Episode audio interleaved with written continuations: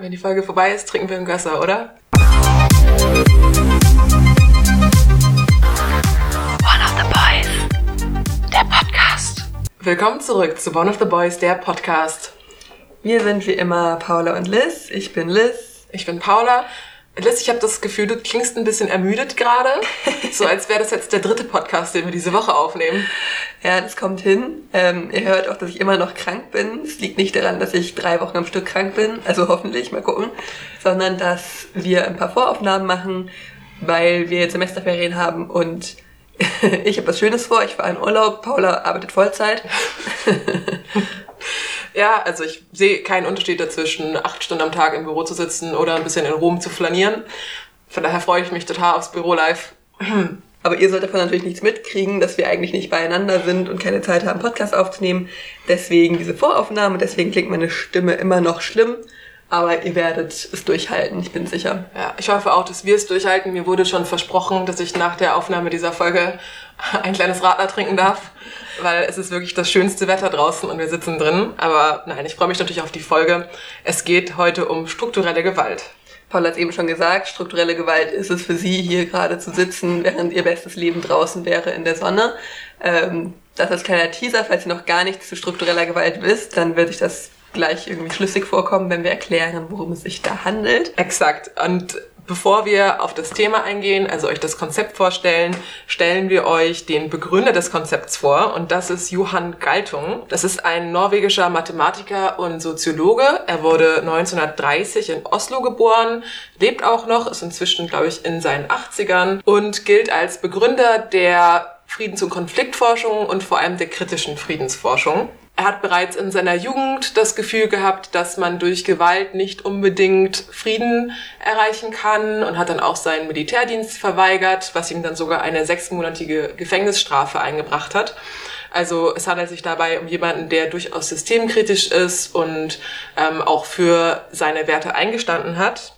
Aber an der Stelle kann man vielleicht einen kurzen Einwurf machen zum Thema systemkritisch und seine Werte einstehen, weil in den letzten Jahren gab es auch ein bisschen negative Aufmerksamkeit ihm gegenüber aufgrund seiner antisemitischen Äußerungen. Genau, und obwohl er halt einer der wichtigsten Vertreter der Friedensforschung ist, ist vor allem in den letzten Jahren, ungefähr seit 2011, auch immer mehr Kritik um ihn laut geworden und auch sehr, sehr begründete Kritik, weil er sich ähm, eindeutig antisemitisch geäußert hat. Ähm, er hat da zum Beispiel irgendwie die These aufgestellt, dass der Attentäter an der Spreiweg vom israelischen Geheimdienst beauftragt wurde oder dass die jüdische Bank Goldman Sachs irgendwie die ganze Welt kontrollieren würde oder dass es auch eindeutig jüdische Interessen wären.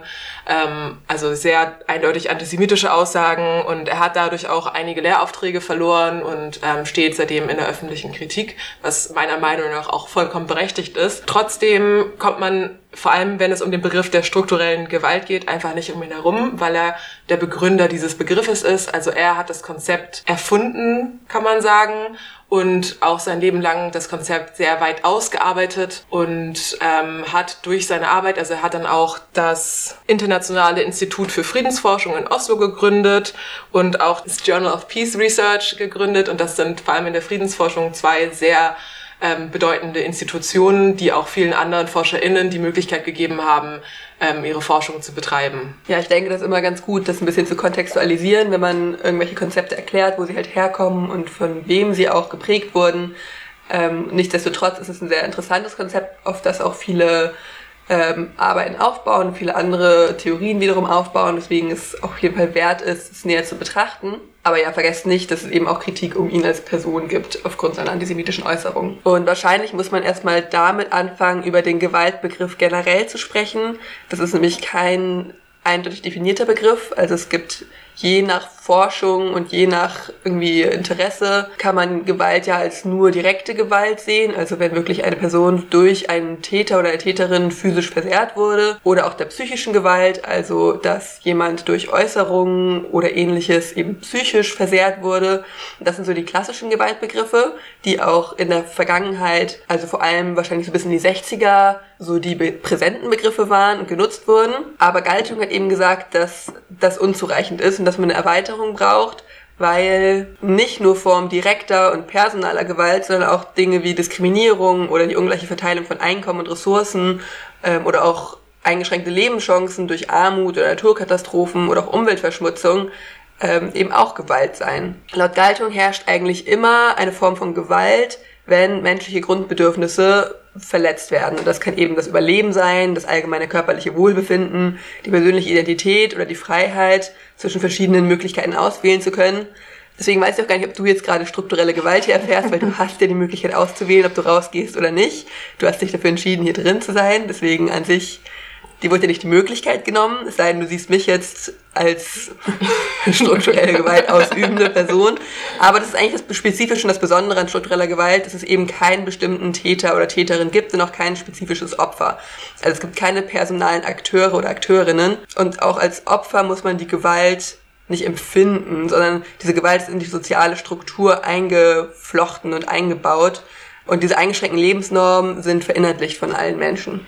Das heißt, es kann auch sein, dass ich Opfer von struktureller Gewalt bin, ohne dass ich das jemals wirklich merke oder auch artikulieren würde. Genau, das Beispiel hat er gebracht, ähm, dass während in der Steinzeit eine Lebenserwartung von nur 30 Jahren kein Ausdruck von Gewalt gewesen waren, weil das ja völlig normal war, wird es jetzt in der Gegenwart in seiner Definition Gewalt sein. Weil wenn man nur 30 Jahre ähm, erwarten kann zu leben, aber potenziell könnte man ja viel länger leben im Vergleich zu anderen Menschen, ist es möglich, dann ist es eben strukturelle Gewalt. Und du hast es eben schon angesprochen, das kommt alles aus dieser Bewegung der kritischen Friedensforschung. Sowohl die kritische Friedensforschung als auch jetzt spezifisch die strukturelle Gewalt und das Konzept waren Versuche, die bis dahin vorherrschende Friedens- und Konfliktforschung, die vor allem aus den Vereinigten Staaten kamen, aufzubrechen und zu hinterfragen, weil die laut der KritikerInnen eher an der Stabilisierung der internationalen und innerstaatlichen Beziehungen als an einer Aufdeckung von tatsächlichen Konfliktursachen ähm, interessiert war und es eben immer eher so um militärische und strategische Fragen ging und eben nicht um soziale Ungleichheiten und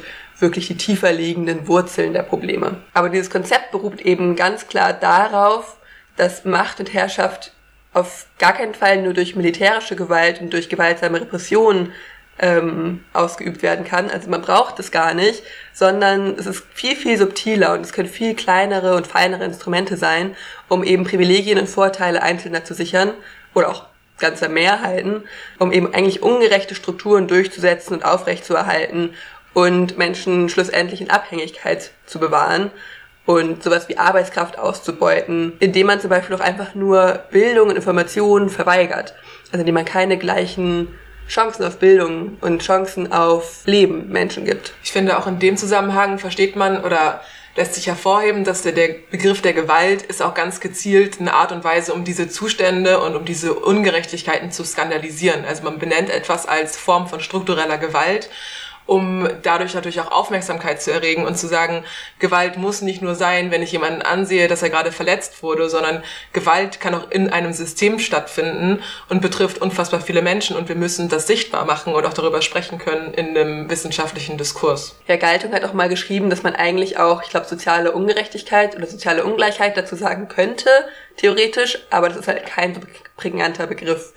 Und was vielleicht auch interessant ist, dass mit diesem Gewaltbegriff auch gleichzeitig eine Erweiterung des Friedensbegriffs stattfindet, weil man unterscheidet dann oder er unterscheidet, und das fühlt sich halt fort bis heute, zwischen negativem und positivem Frieden.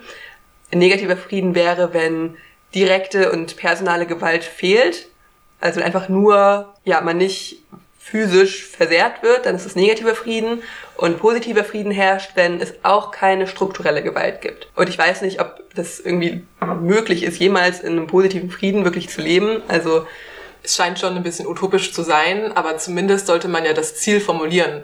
Und das ist ja auch das Verständnis, dass wir Frieden als Prozess sehen und wir sagen eigentlich, wir wollen zu einem positiven Frieden hin, indem wir uns halt nicht damit ähm, zurechtgeben, dass halt gerade niemand körperlich versehrt wird, sondern wir sagen, wir wollen auch diese strukturellen Ungerechtigkeiten abbauen in der Gesellschaft und dadurch halt eine fairere und auch offenere Gesellschaft irgendwie erschaffen können.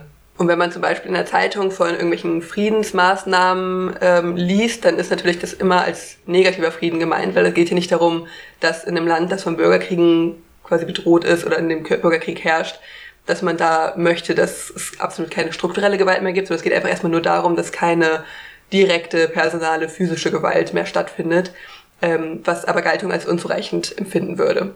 Und ein bisschen später, das war dann in den 90er Jahren, hat er noch einen weiteren Begriff hinzugefügt, und zwar den der kulturellen Gewalt. Das ist wirklich weitaus weniger bekannt, würde ich sagen, und auch ein bisschen weniger relevant jetzt für die weitere Forschung, aber trotzdem interessant. Ähm, darunter versteht Galtung nämlich die Aspekte der Kultur, die direkte oder strukturelle Gewalt rechtfertigen können. da geht es zum Beispiel um Flaggen oder Hymnen oder Plakate. Ähm, da denkt man natürlich direkt irgendwie an rechtsnationale, rechtsextreme, rechtspopulistische äh, Instrumente der kulturellen Gewalt, ähm, weil diese kulturelle Gewalt legitimiert laut Galtung, weil diese kulturelle Gewalt legitimiert eben nach Galtung die strukturelle Gewalt, indem sie den Menschen, die an der Macht sind, das Recht gibt, Gewalt gegen Gruppen anzuwenden, weil sie dann als Feinde wahrgenommen werden. Also wenn man das eben erstmal so aufbaut mit, ja, was wir auch schon mal hatten mit Nationalstaaten zum Beispiel, dass man so national gefühlt erstmal provoziert durch kulturelle Gewalt dann sichtbar macht, dann legitimiert das auf eine Art Gewalt gegen andere Gruppen, die vielleicht nicht der eigenen Gruppe angehören, anzuwenden. Ich glaube, das ist auch einer von den relevantesten Punkten bei Galtung, ist halt dieses Sichtbarmachen von Gewaltformen, die vielleicht auf den ersten Blick oft übersehen werden oder nicht als Form von Gewalt gesehen werden, sondern vielleicht als nebensächlich deklariert werden und dadurch, dass man halt ganz eindeutig sagt, nein, das ist kulturelle Gewalt, das ist strukturelle Gewalt, ähm, dann auch vielleicht auch Menschen empowern kann oder halt Menschen dazu bringt zu sagen, ich bin mit meiner Situation eigentlich nicht zufrieden oder ich kann damit nicht zufrieden sein, weil ich unter Formen von Gewalt leide. Und wenn ich diesen Gewaltbegriff wirklich artikuliere, bin ich dadurch natürlich auch handlungsfähiger. Und das findet natürlich Anwendung in eigentlich total vielen Bereichen des Lebens. Also haben es ja eben schon mal gesagt, das kann irgendwie auf Identitätspolitik Anwendung finden, wenn man als nicht-binäre Person zum Beispiel keine Gleichberechtigung erfährt, dann ist das strukturelle Gewalt, die einem dagegen äh, schlägt. Wenn man auch als Frau zum Beispiel äh, Ungleichheiten hinnehmen muss, sei es im Beruf oder einfach nur im Alltag, ist das auch eine Form der struktureller Gewalt, wenn man als migrantische Person äh, Diskriminierung ausgesetzt ist. Das ist alles schon Gewalt. Ja. Oder im Schulsystem. Also ich glaube, jeder, der überlegt, fällt, fallen bestimmt auch mal Momente ein, wo man das Gefühl hatte, man wurde ungerecht behandelt oder es gab irgendwie Probleme, unter denen man auch irgendwie sich, wo man sich nicht komplett entfalten konnte. Und das sind dann schon Formen von struktureller Gewalt. Und wie gesagt, das ist eben nicht diese eine, der eine spezifische Täter, die eine spezifische Täterin. Klar, in dem Moment kann es eine spezifische Person sein, die eine diskriminierende Äußerung äh, macht, aber das steht eben noch viel mehr hinter, dass diese strukturelle Gewalt, die verinnerlicht ist, die dahinter steht. Und man merkt jetzt schon, dass der strukturelle Gewaltbegriff ein sehr, sehr weiter Gewaltbegriff ist, weil er viele ähm, Sachen mit einschließt ich finde, das hat total viele Vorteile, wenn man den Begriff dadurch einfach gut benutzen kann und auf viele Aspekte ähm, anwenden kann. Und man immer auch, wenn man ein Thema untersucht, kann man sich fragen, liegt hier vielleicht auch strukturelle Gewalt vor? Und das hilft einem vielleicht auch ein Problem zu analysieren und auch zu operationalisieren. Das ist allerdings auch ein großer Kritikpunkt an der strukturellen Gewalt, dass es einfach ein super, super vages Konzept ist.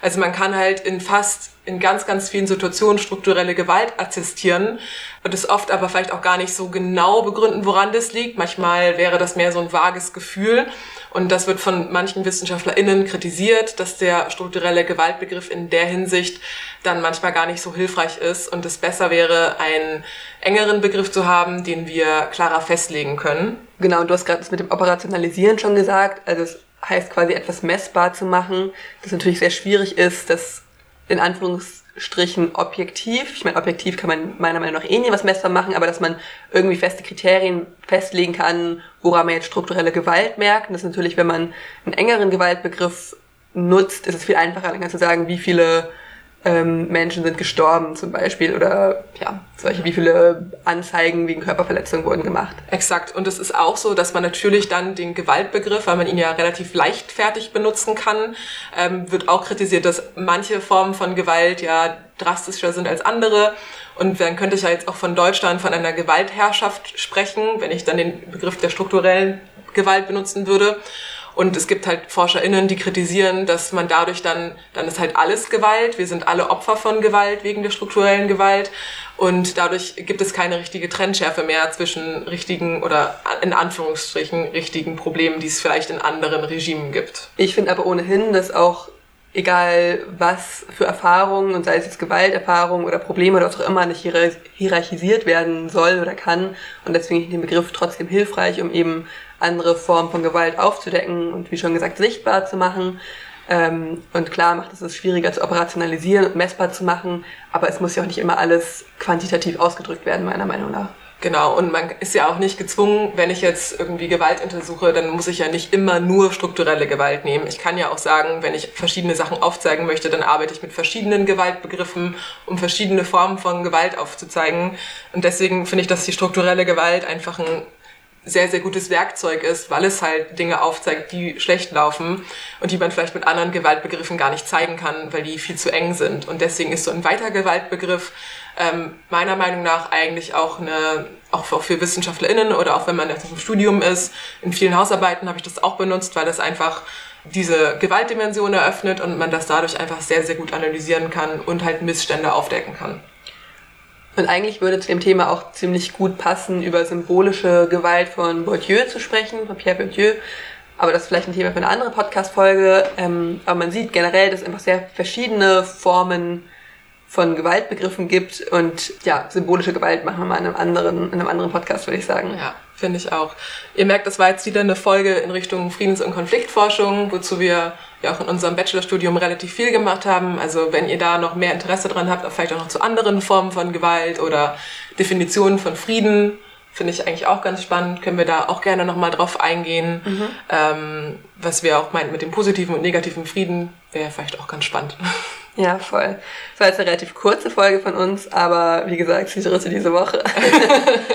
und ich habe jetzt Lust auf Urlaub und du hast Lust auf einen Gösser, glaube ich. Ja, und genau, und wir hören uns, das ist wirklich komisch, wir beide machen den nächsten Podcast, glaube ich, in einem Monat oder so, haben jetzt ein bisschen Urlaub und werden dann ganz mit neuen Elan wieder reingehen, aber ihr werdet ja gar nichts davon merken.